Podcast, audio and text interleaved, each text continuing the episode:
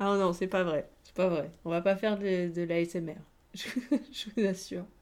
Et pourquoi pas après Dites-moi. Je, je suis ouverte à toute suggestion. Est-ce que vous croyez que des, des, des podcasts ASMR en anglais, enfin sur l'anglais, ça pourrait être utile? Genre, on se met ça dans les oreilles le soir et, et ça s'ancre dans une partie du cerveau comme ça, on s'y attend même pas. C'est jamais Dites- Dites-moi dans les commentaires, est-ce que ça vous plairait? Non, on déconne, on déconne. Alors pourquoi, par contre, je vous fais faire de l'ASMR Alors si vous ne savez pas ce que c'est ASMR, d'ailleurs, petit aparté, je vous invite à taper ASMR, ASMR, les quatre lettres, sur YouTube. Euh, vous allez, vraiment, si vous connaissez pas du tout, vous allez découvrir un nouveau monde. C'est pas une discipline que vous allez connaître, c'est vraiment un nouveau monde. Vous allez vous dire, oh mon Dieu, mais dans quel monde vit-on? Réellement. hein. Euh, donc, je vous suggérer un petit peu d'exercice de relaxation pour pouvoir parler des Alors oui, je le sais, à chaque fois que je ramène ce mot sur la table avec n'importe quel type d'apprenant, jeune, vieux, peu importe, oh je sens le petit, la petite réticence comme ça, le petit truc bondir euh, à l'intérieur de soi qui fait revenir tous les mauvais souvenirs de la primaire. Oh non, pourquoi, Madame Dupont, vous m'avez puni? Non, sans déconner. Oh, n'importe quoi. Mais bref, il y, a- quelques petits mots comme ça hein, qui, font déclencher, je le sens, qui déclenchent des trucs très profonds chez mes apprenants. Euh, auxiliaire, euh, euh, subjonctif, oh, comme ça, ça pique comme ça un peu.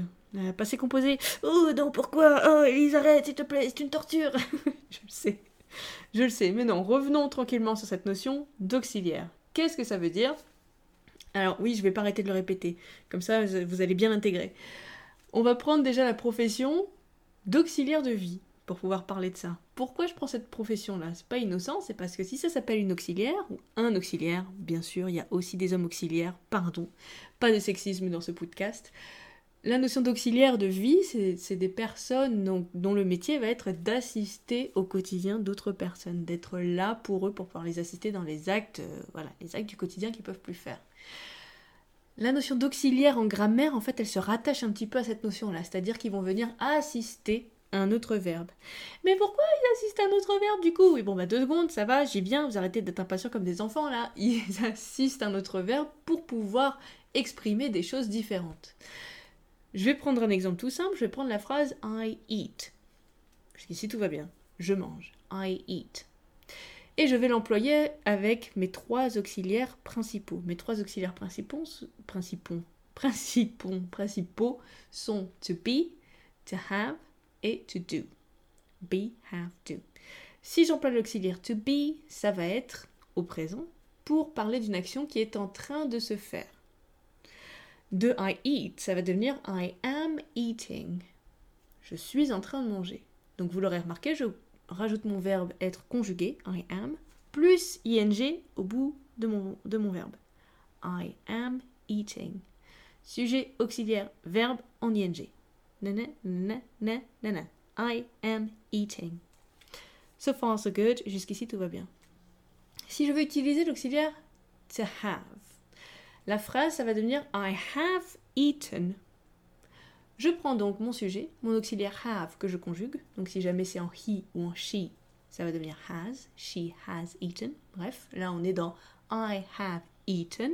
Pourquoi eaten? Parce que c'est la troisième colonne de mes verbes irréguliers. Le verbe manger est un verbe irrégulier. Eat, ate, eaten.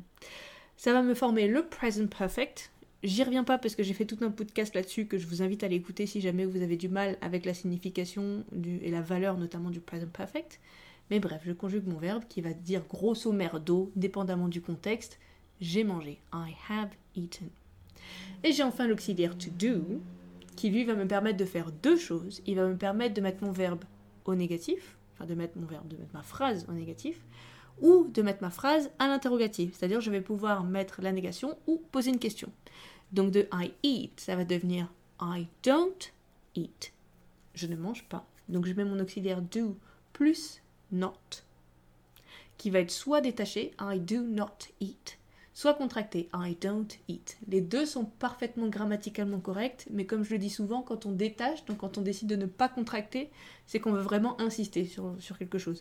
I do not eat, je ne mange pas, et je l'affirme avec puissance, alors que I don't eat, c'est assez neutre. Et je vous disais donc les questions, enfin. Je vais demander Do you eat? Do you eat? Donc mon auxiliaire, mon verbe, mon sujet, pardon, do you, et mon verbe eat, do you eat. Voilà pour cet épisode d'intro. J'en perds mon latin. J'espère que ça vous aura un petit peu aiguillé sur les auxiliaires. Je vais en faire je vais en faire, enfin, je vais refaire deux ou trois épisodes pour pouvoir fouiller un petit peu plus loin sur ces notions-là. Si vous avez des questions, n'hésitez pas à me les poser, comme ça ça me permettra de m'aiguiller sur mes prochains épisodes. C'est tout pour moi, ciao